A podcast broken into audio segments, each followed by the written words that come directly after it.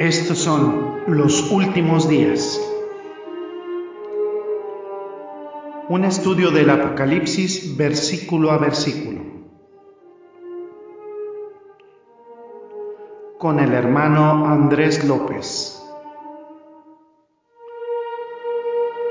Bienvenidos.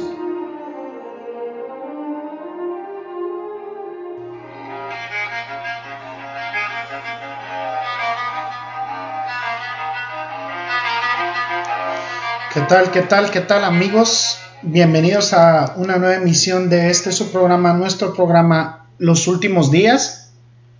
Muy contentos de estar nuevamente con ustedes y pues prácticamente dando de carpetazo a lo que es este estudio que tiene que ver con la iglesia en la Odisea. Este estudio muy interesante que nos invita a una gran reflexión que nos trae aspectos que son eh, tristes de comentar, pero que son verdades y que son eh, aspectos que podemos enfrentar día con día, que podemos ver alrededor de nosotros y que nos invitan a ejercer nuestro discernimiento, a preocuparnos por nuestras congregaciones, por nuestras iglesias, principalmente por nuestra vida espiritual y por nuestra comunión con Dios.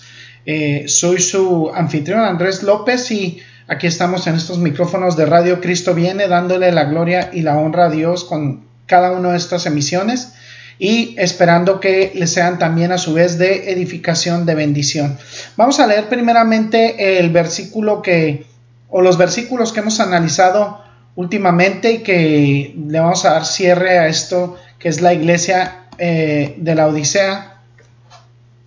Vamos a, a leer Apocalipsis capítulo 3, versículos 19 al 22. Dice,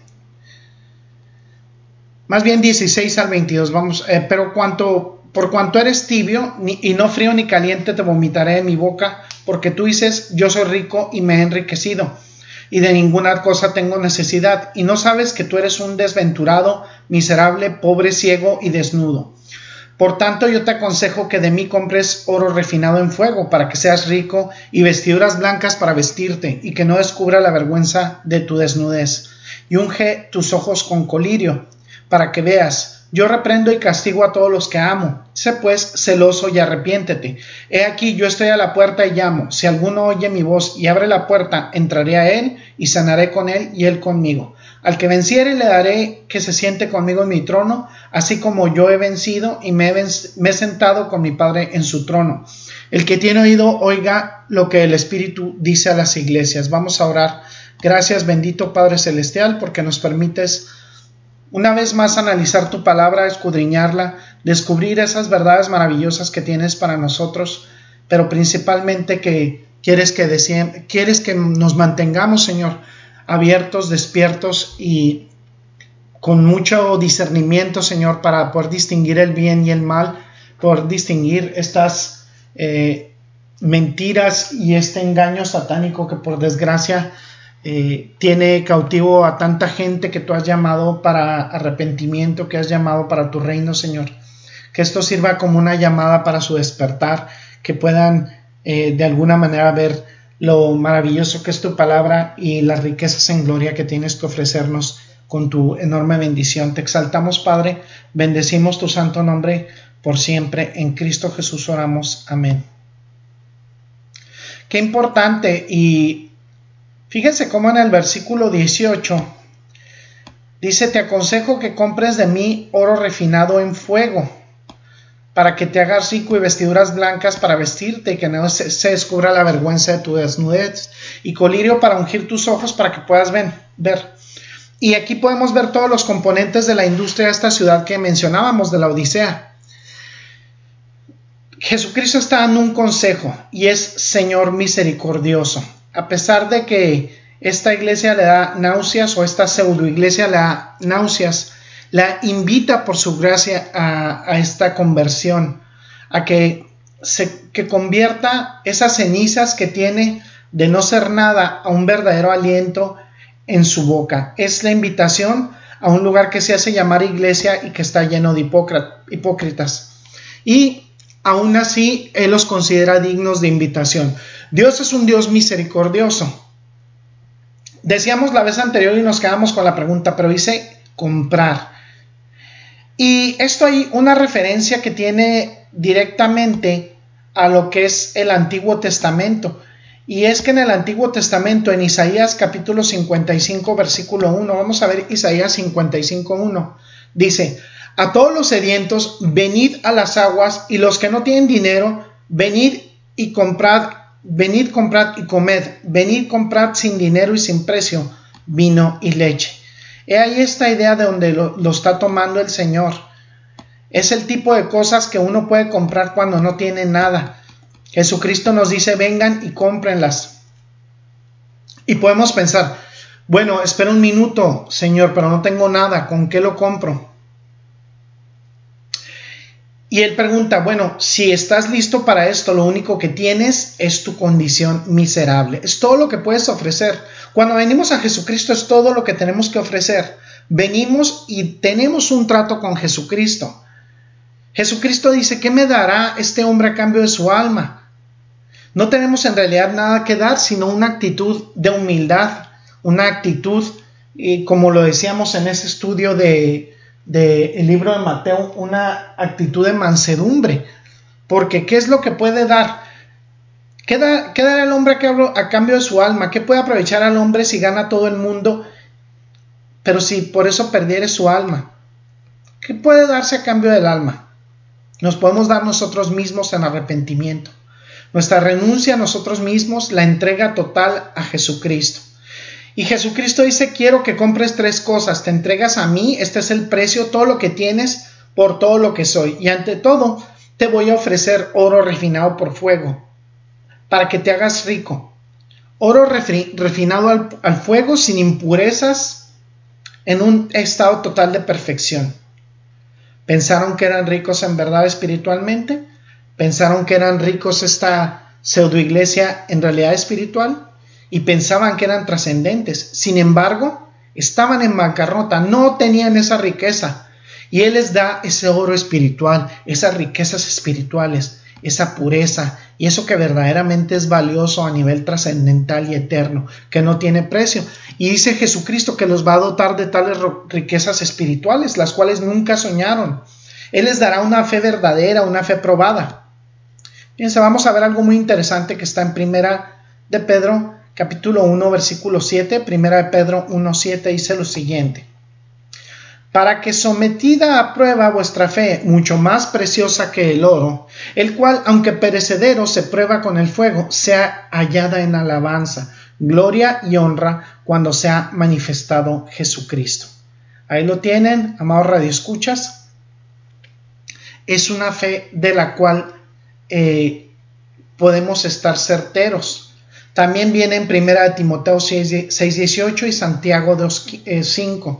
Y, y eso dan crédito a esa interpretación. Él está diciendo, ven a mí, entrégate a ti mismo y te daré una fe pura, una fe verdadera, una fe comprobada y comprobable que es como oro invaluable. ¿Y qué significa eso? Una relación real con Jesucristo, una creencia genuina que afirma el ser verdaderamente un cristiano. Y luego dice, compra vestiduras blancas para vestirte, deshazte de esos trapos sucios, consigue trapos o consigue prendas blancas. Entonces eso lo dice y esto redunda una idea que viene en Isaías 61, 10. Vamos a ver Isaías capítulo 61, versículo 10. Fíjense lo que dice. Dice el Señor, en gran manera me gozaré en Jehová, mi alma se alegrará en mi Dios porque me vistió con vestiduras de salvación, me rodeó de manto de justicia, como un novio me atavió y como a novia adornada con sus joyas. Así es como nos viste Jesucristo, con esa bondad, con ese amor. Y lo dice en el capítulo 3 de Apocalipsis, versículo 4. Fíjense lo que dice también en la escritura, dice, pero tienes unas pocas personas en Sardis que no han manchado sus vestiduras y andarán conmigo en vestiduras blancas porque son dignas. Redunda eso, esa idea en el Apocalipsis 7.9, cuando vemos a la multitud salvada y ellos con túnicas blancas. También en el capítulo 19, versículo 8, dice que ella está, la novia vestida de lino fino, como esa canción que, que oímos de Me gozaré, de lino fino, blanco o resplandeciente. ¿Se acuerdan de ese canto de Me gozaré, me alegraré y cantaré al Señor? Y ese es el vino, el lino vino fino, perdón, blanco, resplandeciente, limpio, el lino fino de la justicia de los santos. Así es que Él nos da una fe verdadera, una fe pura, una fe salvadora, una fe segura. Y Él luego nos da justicia, una naturaleza justa y actos justos. Y Él dice únicamente quiero que consigas un poco de colirio para ungir tus ojos, que realmente puedas ver. ¿Y saben lo que solían hacer en la, en la antigüedad? Había una especie de polvo que encontraron. En algunos libros se le llama el polvo frigio, así se le llama, y se lo colocaban en el ojo y tenía un efecto muy calmante, muy terapéutico, en realidad un efecto medicinal, eh, refrescante para los ojos. Entonces, lo que harían sería ponerse ese polvo en una masa gruesa y luego se colocaban una masa gruesa de manera que la sellara ahí permanentemente durante un periodo de tiempo y tenían curación y restauración en los ojos. Y así les dice, en efecto, ustedes creen que ven, pero no ven. Pero si vienen a mí, yo les daré colirio y verán, dice Jesucristo. Ahora, yo mm, recuerdo esta, e, esto que ilustra respecto al apóstol Pablo y cómo tuvo esa ceguera durante ese tiempo para que pudiera él ver nuevamente como una forma de, de simbolismo de, esta, de este verdadero renacer espiritual y de abrirle los ojos. La salvación es el oro que enriquece espiritualmente a las personas de fe.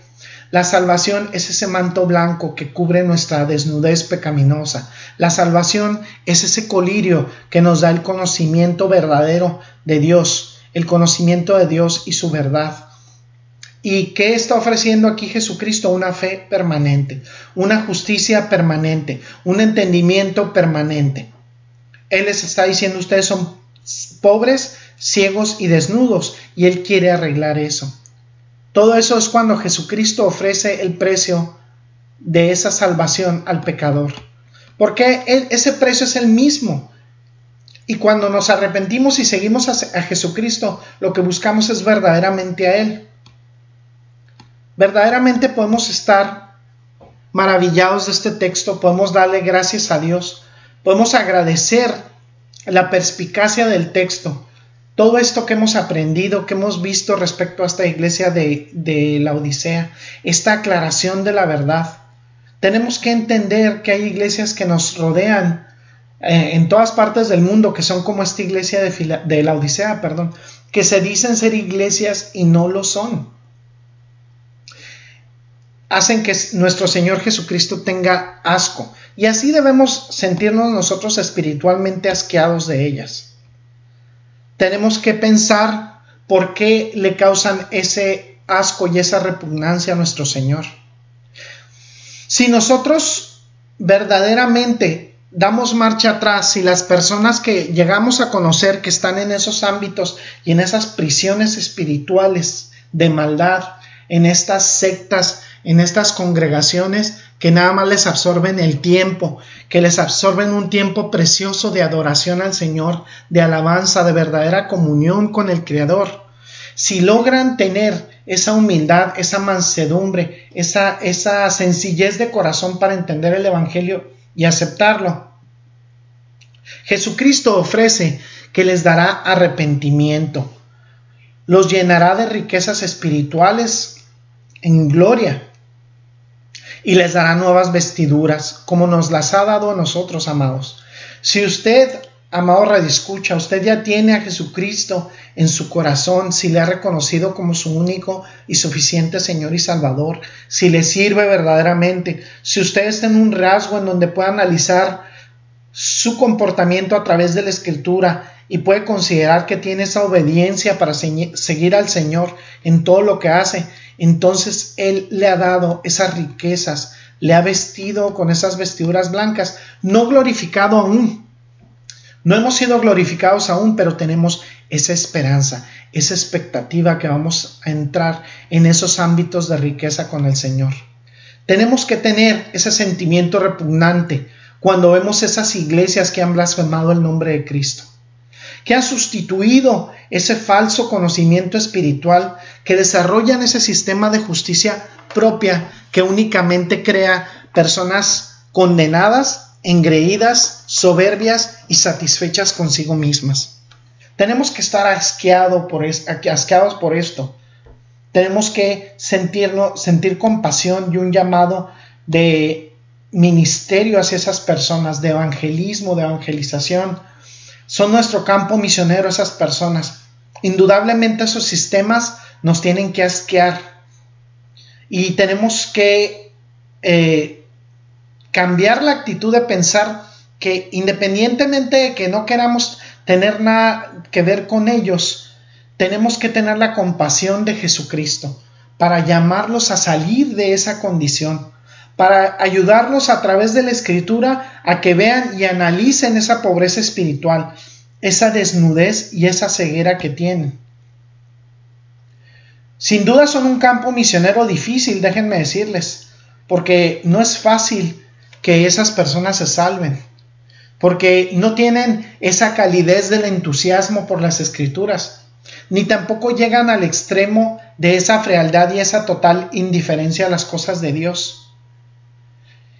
Y es por eso que muchas veces se sienten en un lugar seguro y se sienten con una determinada comodidad, un, confort, una zona de confort que los hace difíciles para eh, verdaderamente llegar y tocarlos con el Evangelio.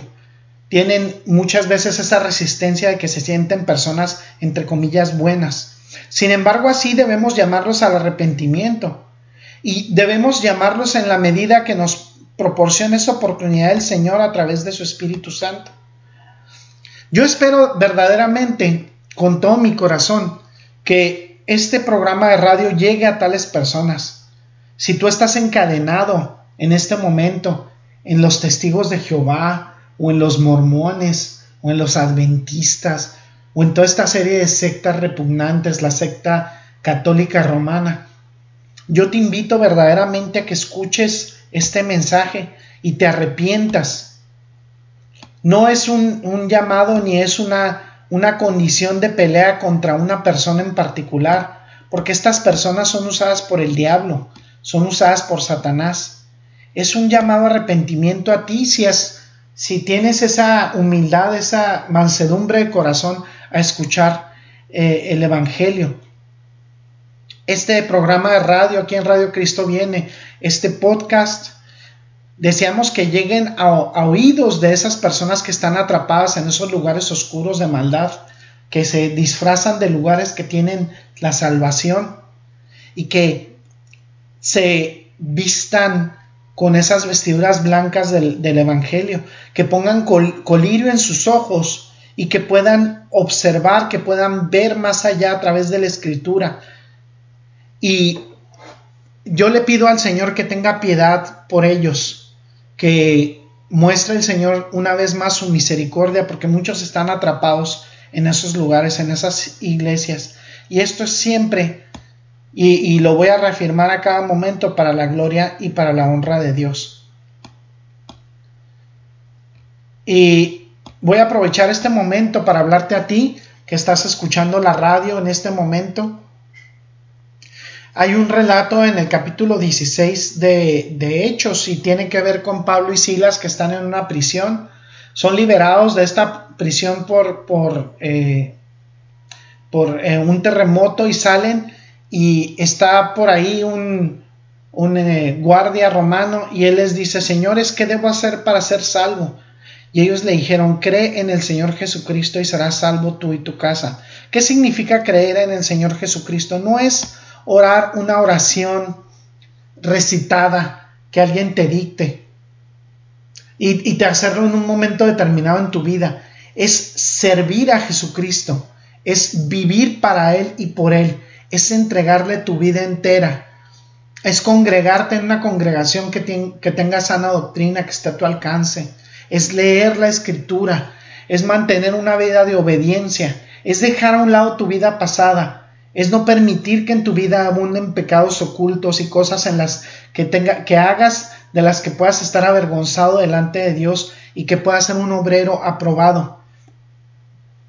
Dice Juan capítulo 8 versículo 24 dice, por eso os dije que moriréis en vuestros pecados, porque si no creéis que yo soy, en vuestros pecados moriréis, dice Jesucristo porque había personas que le preguntaban por la muerte de algunas personas y le preguntaban cómo es posible que Dios eh, permita esto, ¿no? Entre comillas, como dice mucha gente, cómo es posible que cosas buenas malas le pasen a la gente buena. No hay gente buena en realidad, solamente hay bueno uno y es Dios.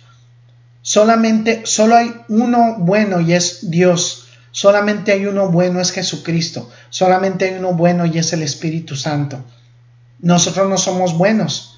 Nosotros hemos sido justificados por la sangre del Cordero, que murió al tercer día y resucitó para su gloria y honra, para la gloria y honra del Padre. Y Él, a través de ese sacrificio, fue que nos salvó, porque todos somos deudores delante de Dios. Todos hemos faltado a Dios, todos hemos transgredido las normas de Dios y merecemos el infierno. Sin embargo, Dios ha sido misericordioso y nos ha dado salvación a través de Jesucristo. Yo quiero que pienses en eso y que el día de hoy sea el día de salvación y es el día de salvación para ti. Si estás escuchando este programa de radio, si estás escuchando este podcast, la única intención que tenemos en Radio Cristo viene y todo este esfuerzo que hacemos en difundir estos programas, en difundir estos podcasts, es para que tú te arrepientas, que reconozcas y aceptes el día de hoy a Jesucristo como tu único y suficiente Señor y Salvador. El tiempo es corto y estos programas, ese es, el objetivo que tienen, la enseñanza bíblica y que a través de esa enseñanza puedas adquirir un verdadero conocimiento que es sabiduría y que puedas ir construyendo discipulado para tu vida cristiana, que vayas comprendiendo lo que es el Evangelio. Y ese es, el, ese es el propósito de Radio Cristo Viene. En realidad no es un propósito comercial, no es un propósito obtener ningún fin de lucro. El propósito es que hemos sido llamados por parte de Jesucristo al mandato de ir, de ir a todo el mundo y predicar el Evangelio a toda criatura. Y eso es lo que hacemos aquí. ¿Cómo puedes obtener esa salvación de, Jesucristo? ¿Y, ¿Y cómo puede acceder el Espíritu Santo a tu corazón? Ora al Señor y arrepiéntete de tus pecados, arrepiéntete de tu maldad. Dale a tu vida un giro de 180 grados. Cambia ese camino pecaminoso. Entrega de tus cargas a Jesucristo, porque de no hacerlo te espera nosotros. Somos seres mortales físicamente, pero en, el espíritu, en el alma, somos, somos seres eternos. Y lo que te espera sin Jesucristo en tu vida sin, sin eh, el aceptarle, el reconocerle como tu único y suficiente Señor y Salvador, es una eternidad en el infierno. Este no es el evangelio que se proclama por desgracia. Se proclama un evangelio de prosperidad, un evangelio mentiroso, una mentira satánica que te dice que vas a ser prosperado y que mm, materialmente y físicamente, que vas a, vas a experimentar milagros en tu vida de salud, que vas a tener una mejor vida aquí y ahora. Es, esa es una mentira del diablo. Lo que esperas, lo que puedes esperar con la salvación de tu alma es que Jesucristo libre tu alma de las garras del infierno, donde está el lloro y el crujir de dientes, donde el gusano no perece. Entonces, ese, esa es la esencia del Evangelio. Bueno, amados eh, amigos, radioescuchas, hermanos, hermanas en Cristo, este ha sido un nuevo programa de los últimos días, una nueva emisión. Los esperamos, si Dios nos permite vida para la siguiente emisión. Les saluda su amigo y hermano Andrés López desde los micrófonos de Radio Cristo Viene. Dios les bendiga y hasta pronto si Dios nos lo permite. Bendiciones. Gracias por el placer de su sintonía. Lo esperamos en una nueva emisión de Los Últimos Días, un estudio del Apocalipsis versículo a versículo. Hasta pronto y bendiciones.